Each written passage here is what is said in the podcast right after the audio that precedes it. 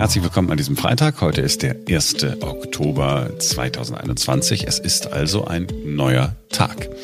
Wir haben gestern mit einer jungen FDP-Politikerin ein bisschen ausgelotet, wie eine Zusammenarbeit zwischen FDP und Grünen aussehen könnte. Heute sprechen wir mit einer Politikerin der Grünen und gucken, wie die Zusammenarbeit der beiden aussehen könnten. Und es gibt etwas Überraschendes aus der Berliner Landespolitik. Jetzt beginnt ein neuer Tag.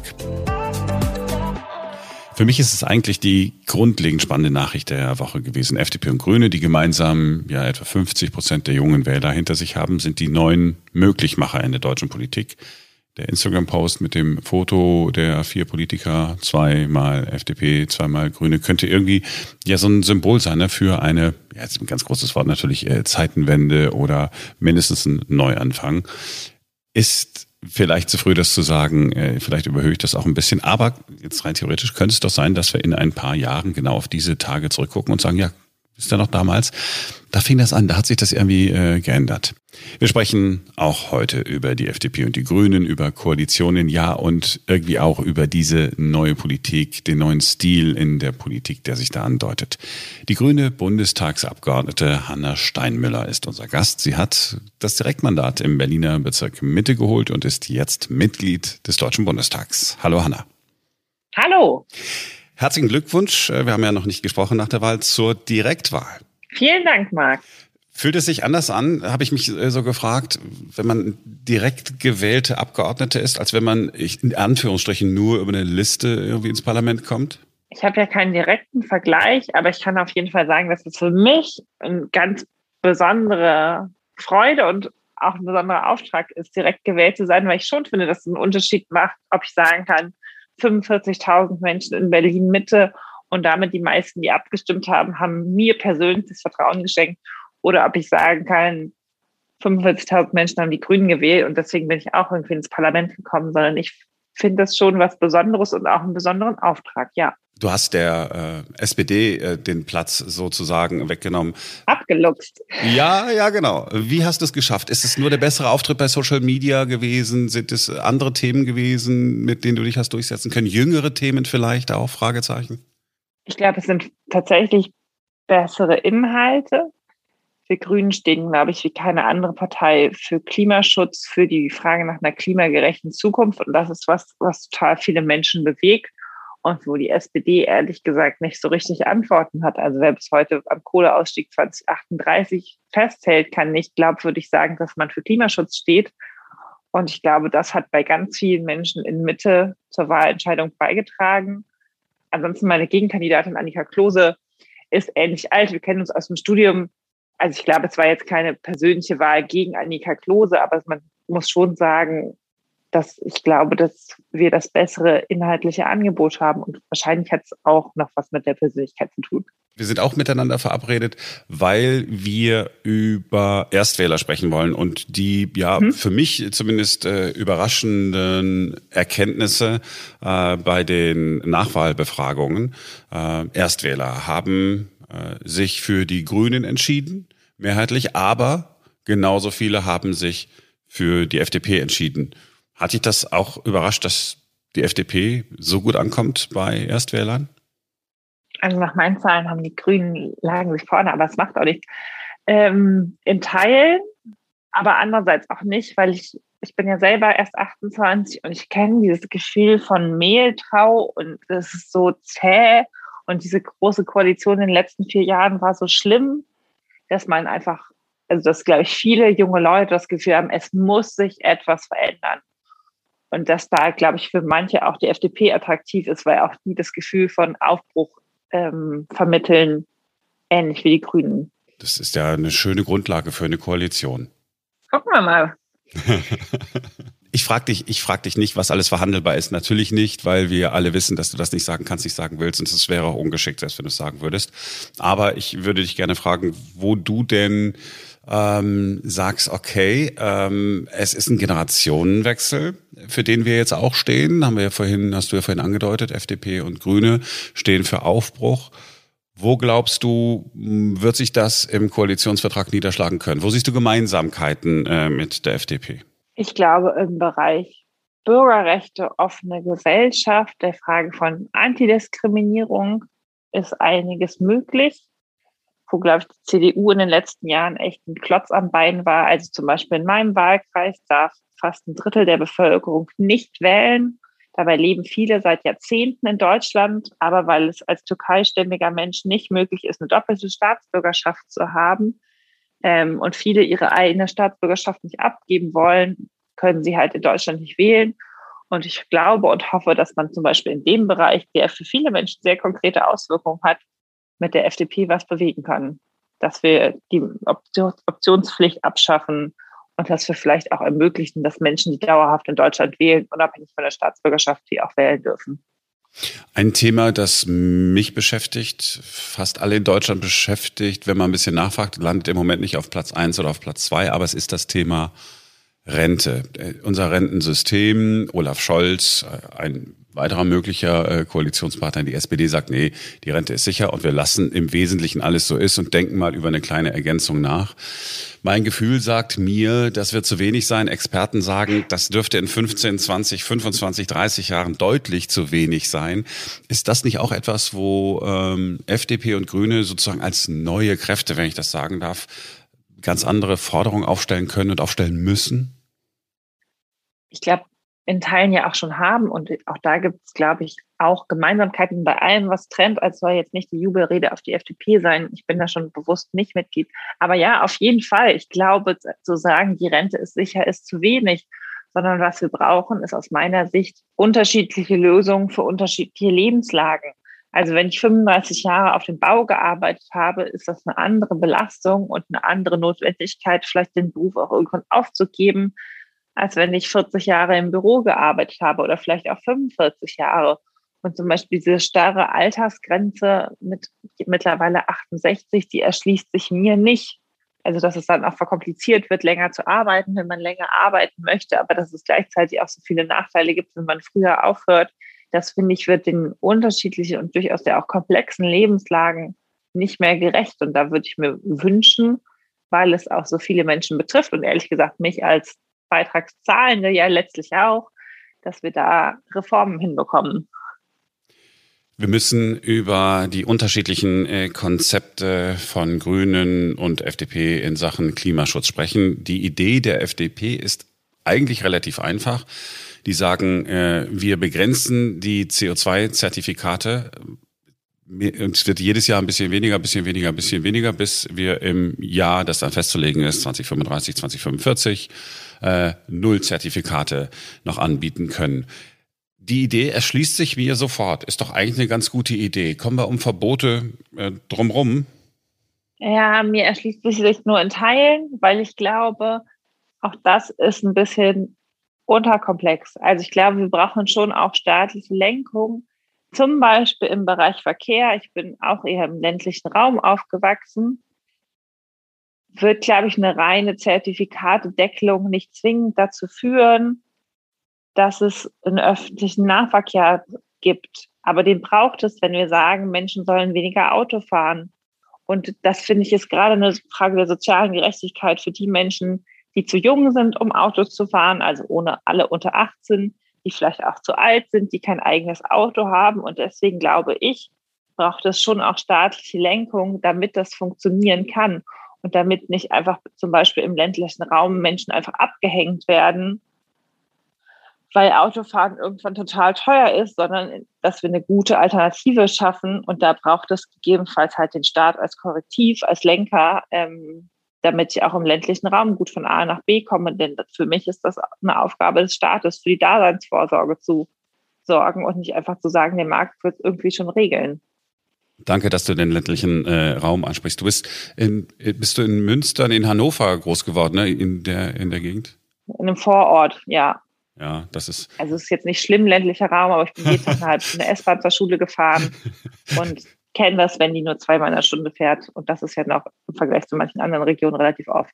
Ja, und man muss gar nicht, äh, gar nicht äh, in ländliche Regionen gucken. Wenn ich, ich bin in Duisburg groß geworden und wenn ich da jetzt mal zu Besuch bin, ähm, da kommt dann manchmal die Straßenbahn alle halbe Stunde. Jo, super.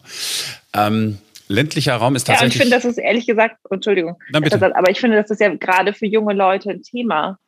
Also weil sie halt nicht selbstständig Auto fahren dürfen, ab 17 vielleicht begleitet. Aber gerade deswegen finde ich es so wichtig, dass es irgendwie einen öffentlichen Nahverkehr gibt, damit man als junger Mensch nicht zu Hause gefangen ist. Ist doch Mist. Ja, total. Und in Berlin äh, erlebt man das ja. Viele meiner Freunde, äh, die 35, 40 äh, und noch älter sind, haben nie äh, einen Führerschein gemacht, weil sie in Berlin einfach nicht gebraucht haben. Also Berlin ja. zeigt ja, wie es gehen kann. Ne? Total. Und ich glaube, dafür braucht es dann nur halt Unterstützung. Das wird nicht sich von alleine lösen. Aber eigentlich hättest du schon eine Frage zum ländlichen Raum. Ich wollte dich nicht unterbrechen. Ach, das macht doch überhaupt nichts. Wir haben doch, wir haben doch Zeit. Ähm, viel wird äh, immer wieder diskutiert, ähm, dass Klimapolitik so eine schöne städtische Nummer ist. Ne? Die Stadtbevölkerung sagt, ja, dann fahren wir einfach doch schnell mit der U-Bahn, ach, ist doch alles fußläufig zu erreichen. Und ans Land denkt dann keiner, obwohl dort äh, genauso viele Menschen leben äh, wie in Städten. Kriegt man das denn überhaupt hin, äh, Individualverkehr, wenn wir jetzt da mal bleiben, im Land zu, naja, zu verhindern oder zurückzudrängen? Die Lösungen in der Stadt werden andere sein als auf dem Land gar keine Frage. Ich glaube auch zu sagen, wir ersetzen jedes Auto durch ein E-Auto, wird es nicht so richtig reißen. Also ich glaube, für die Menschen, die weiterhin ein Auto brauchen, ist es ein E-Auto besser als ein Verbrennermotor. Aber mindestens für die Stadt muss gelten, jedes, also kein Auto ist immer besser als ein E-Auto. Das heißt, wir müssen schon versuchen, es weniger nötig zu machen, auch im ländlichen Raum. Und ich glaube, was da wichtig ist, ist zum Beispiel die Daseinsvorsorge. Also, dass ich eben nicht 50 Kilometer zum nächsten Arzt fahren muss, dass es Jobs eben nur, und ich habe viel zum Thema Ostdeutschland gemacht, eben nur in Westdeutschland gibt und ich dann aus Sachsen-Anhalt immer rüber pendeln muss oder so, sondern dass es auch vor Ort Möglichkeiten gibt zu arbeiten, dass ich kürzere Wege habe, dass ich gute Schulen habe und auch da nicht so weit pendeln muss. Also, dass es vor Ort Angebote gibt. Und ich habe zum Beispiel letztes Jahr war ich in, im Urlaub in Mecklenburg-Vorpommern und habe da Fahrradtouren gemacht und fand das schon sehr eindrücklich, morgens mir Essen einzupacken, weil ich mir nicht sicher sein kann, ob ich an den, auf den nächsten 50 Kilometern bei einem Bäcker vorbeikomme. Mhm. Das ähm, finde ich ist schon ein Problem und das ist, glaube ich, grundsätzlich ein Problem, aber wird jetzt durch die Klimakrise ähm, nochmal verstärkt oder lenkt nochmal ein Augenmerk drauf, dass wir auch dafür was machen müssen. Ein anderer Punkt, wo sich die äh, Programme von Grünen und FDP aus meiner Sicht unterscheiden, die FDP betont Technologieoffenheit und so, sagt im Prinzip, ähm, lass uns doch jetzt nicht irgendwas einfach verbieten und festlegen, sondern lass uns einfach darauf setzen, dass äh, die tollen deutschen Ingenieure Dinge erfinden, die wir dann einfach umsetzen. Und unter anderem äh, setzt die FDP auch äh, auf die Speicherung von CO2 ist, also aus der Luft zu holen und in die Erde zu pumpen. Ich habe es jetzt sehr laienhaft gesagt, aber ich glaube ungefähr so so funktioniert's. Da sagt ihr als Grüne, nee, das ist nicht der Weg, den wir gehen wollen. Warum sagt ihr nicht, hey, lass es doch versuchen, ist doch cool, wenn wir ähm, das CO2 aus der Luft holen und einfach verbuddeln? Also ich glaube, das Hauptproblem ist, wir haben keine Zeit mehr. Jahrzehnte verpasster Chancen liegen hinter uns und wir müssen einfach jetzt sehr, sehr, sehr schnell was tun um die Klimakrise zu bekämpfen und haben jetzt nicht mehr so viel Zeit, an Luftschlössern rumzudoktoren. Also im Bereich Verkehr wird es jetzt nicht in den nächsten zwei, drei Jahren den ganz großen Wurf für eine andere Antriebstechnologie geben. Und deswegen muss man da sich jetzt, glaube ich, für eins entscheiden und kann nicht diverse Infrastrukturen oder Ladestrukturen parallel aufbauen. Bei dem CO2-Speichern ist aus vermutlich das Hauptproblem dass wir einfach nicht wissen, was sind die Langzeitfolgen. Ein bisschen vergleichbar mit AKWs. Solange wir nicht die Langfristfolgen unter Kontrolle haben, erscheint es mir deutlich klüger, einfach zu versuchen, weniger CO2 auszustoßen. Dann muss ich mir auch keine Sorgen machen, ob das hinterher kaputt geht. Also der Müll, den, der nicht entsteht, den muss man halt auch nicht mehr entsorgen. Und deswegen ist es aus meiner Sicht deutlich klüger, einfach zu versuchen, CO2 zu verhindern oder den CO2-Ausstoß zu reduzieren, als ihn hinterher irgendwo zu speichern. Aber ähm, so, nur so ein Bauchgefühl. Ähm, das, das, das könnte schon klappen, oder? FDP, Grüne mit dann einem in Anführungsstrichen größeren Partner? Ich glaube schon. Politik ist halt immer Kompromiss und das macht nicht unbedingt Spaß. Aber ich bin nicht in die Politik gegangen, um Recht zu haben, sondern um Dinge zu verändern. Und da wir jetzt keine 50 plus X Stimmen gesammelt haben, werden wir versuchen müssen, in der Koalition das Beste rauszuholen. Aber das finde ich auch nicht schlimm. Also ich finde das Wahlsystem in Deutschland gut, dass es nicht eine Partei gibt, die sich alleine durchsetzt, sondern dass man Kompromisse machen muss. Von daher bin ich eigentlich ganz zuversichtlich, auch wenn ich weiß, wir kommen aus wirklich unterschiedlichen Traditionen und haben ja in sehr grundsätzlichen Fragen sehr unterschiedliche Haltungen. Wenn du einverstanden bist, gucken wir einmal noch auf die Berliner Landespolitik. Äh, auch mhm. hier geht es um Koalitionsverhandlungen. Hier ist die ja, Situation ein bisschen eindeutig auf den ersten Blick. Es gibt ähm, keinen CDU-Kandidaten, der sagt, ja, ich möchte auch gerne eine Koalition anführen. Es ist Franziska Giffey, die eine Koalition anführen will. Sie liebäugelt, auch wenn sie das nicht so direkt sagt, auch mit einem Bündnis mit der CDU und der FDP und sie ist nicht so ein großer Fan von Rot-Rot-Grün. Ich gehe mal davon aus, dass du es anders siehst als Frau Giffey. Natürlich. Ich, ich würde sagen, die Wählerinnen und Wähler auch. Sonst hätte es nicht für Rot-Rot-Grün eine klare Mehrheit gegeben. Vor allen Dingen ist es ja interessant, normalerweise werden Regierungen ja eher abgestraft, aber in, also diese Regierung wurde aus unserer Sicht wieder gewählt. Andere Konstellationen sind deutlich wackeliger, also haben weniger Mehrheiten, die es aber braucht, damit es eine stabile Regierung gibt. Ich glaube, Berlin braucht eine stabile Regierung. Und ich würde vor allen Dingen inhaltlich argumentieren, die Berlinerinnen und Berliner wollen offensichtlich zum Beispiel eine strikte Mietenpolitik, die sich an die Seite der Mieterinnen und Mieter stellt und nicht wie die CDU auf die Seite der VermieterInnen. Deswegen gibt es aus meiner Sicht auch so eine große Zustimmung zum Volksentscheid Deutsche Wohnen und Co. enteignen. Ich glaube nicht, dass alle wirklich vergesellschaften wollen, aber dass sehr, sehr viele gesagt haben, so wie es ist, kann es nicht weitergehen. Und FDP und CDU stehen aber für, wir lassen den Markt machen und stellen uns im Zweifelsfall auf die Seite der Vermieter, statt die MieterInnen zu schützen. Und so ähnlich ist das im Klimaschutz und bei, vor allen Dingen bei der Verkehrswende. Viele Menschen sagen, wir müssen deutlich mehr Fahrradwege bauen. Wir haben da in den letzten fünf Jahren ab, angefangen.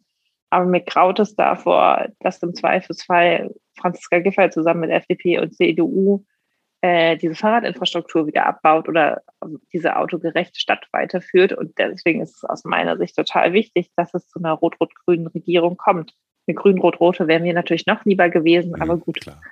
Beim nächsten Mal. Ja, es war ja wirklich, es war ja wirklich äh, ganz, ganz knapp. Und äh, wer weiß, wenn in mehreren Wahllokalen nochmal ähm, mindestens nachgezählt, vielleicht sogar äh, noch neu gewählt werden muss, vielleicht ändert sich ja noch ein, bisschen was. Ist Augenzwinkern gemeint, nicht, nicht so ernst gemeint. Aber dass, das, also, dass man den Witz machen kann, finde ich sehr beschämend. Also Wahlen sind ja schon hohes Gut und das erschüttert mich schon ein bisschen, wie man das so versemmeln kann. Ja, wir waren auch, ich habe ähm, an dem Abend habe ich so geguckt, was sind internationale Reaktionen, weil wir ne, am nächsten Morgen halt in, ja. auch darüber äh, sprechen wollten. Und tatsächlich, wenn du dann noch am Wahlabend äh, in der New York Times irgendwie alles Mögliche zur Wahl liest und aber auch im Newsticker dann ja in Berlin enorme Probleme bei der, bei der Stimmabgabe. Äh, das ist etwas beschämend. Äh, es ist traurig. Alle haben es hingekriegt. Leider mal wieder Berlin nicht, aber ähm, ich denke nicht, dass es nochmal passiert. Also beim nächsten Mal wird man hoffentlich besser vorbereitet sein. Ich hoffe es zumindest. Das hoffe ich auch. Hanna, ich danke dir, dass du dir Zeit genommen hast. Gerne, Marc. Bis zum nächsten Mal. Ich wünsche dir, ja, gerne wieder. Äh, vielleicht, wenn der Koalitionsvertrag steht. Lass uns darüber äh, sprechen, ob du ähm, genügend Aufbruch darin siehst für eine äh, junge Generation. Ähm, Gerne. Ja, das wäre wär doch irgendwie ganz cool. Und ich wünsche dir persönlich total viel Erfolg ähm, jetzt beim Einzug in den Bundestag und bei der, bei der Arbeit im Parlament. Dankeschön. Mach's gut. Ciao. Wir bleiben noch ein bisschen in Berlin bei der Landespolitik. Heinz Buschkowski, langjähriges SPD-Mitglied, früher hätte man gesagt SPD-Urgestein und früher auch Bezirksbürgermeister von Neukölln gewesen, ist immer donnerstags zu Gast beim Berliner Rundfunk in der Sendung mit Simone und mir. Diesmal was besonders interessant. Heinz Buschkowski sagt voraus, dass der Posten des regierenden Bürgermeisters bzw. der regierenden Bürgermeisterin nicht von Franziska Giffey besetzt werden wird. Hier ist das, was er gesagt hat. Ich habe in all den vergangenen Jahren immer wieder darauf hingewiesen, mhm. dass Franziska Giffey und die SPD Berlin zwei völlig unterschiedliche Schuhe sind. Und dass Franziska Giffey der Stimmenfinger ist, der Eyecatcher und äh, dass es durchaus auch so eine Art trojanisches Pferd sein kann. Die Wahllokale waren in Berlin, zumindest in Berlin, noch lange nicht geschlossen, so kurz nach 19 Uhr. Da tönte es schon aus dem Fernseher für Berlin, Rot-Rot-Grün, Rot-Rot-Grün, wir machen weiter Rot-Rot-Grün. Und das ließ völlig außer Acht, dass die Spitzenkandidatin Franziska Giffey im Wahlkampf immer wieder hat sehr deutlich durchblicken lassen, dass sie eigentlich mit Rot-Rot-Grün ein bisschen fremdet und dass sie eher zur FDP, vielleicht sogar zur CDU neigt. Was mich nicht gewundert hat, ehrlich gesagt. Franziska Giffey ist auch verhaftet in bürgerlichem Denken. Sie ist DDR sozialisiert. Sie hat unter der SED gelitten. Und dass die heute Bock hat, mit äh, SED 2.0 zusammen zu regieren, das glaubt doch im Ernst keiner. Das heißt, wenn man Franziska Giffey die Pistole auf die Brust setzt von der Partei, sagt, wir machen Rot-Rot-Grün, so wie es war, ob dir das passt oder nicht, dann bleiben ihr eigentlich nur zwei Wege. Entweder sie knickt ein, man sagt ihr ja eine gewisse Karrieregeilheit nach, oder sie macht auf Märtyrer und sagt mit mir nicht, ich habe es im Wahlkampf immer wieder den Wählern gesagt, wo mein Herz schlägt, dann verzichte ich. Sie wird deswegen nicht arbeitslos werden. Ich sage, es wird nicht sehr lange dauern, dann wird sie in einem anderen Länderkabinett der Bundesrepublik Deutschland wieder auftauchen. Aber sie wird dann nicht regierende Bürgermeisterin sein. Ich bin gespannt, wie sie sich entscheidet und wie sie die Kurve kriegt, allen Menschen zu erklären, wie toll sie jetzt die Linke findet und dass es schon immer ihr Herzenswunsch war, in den Kader der Alt-SED aufzusteigen. Na, viel Spaß es, wird noch spannend. Also, Franziska Giffey sagt, nein, ich will nicht Rot-Rot-Grün, ist mir alles zu links.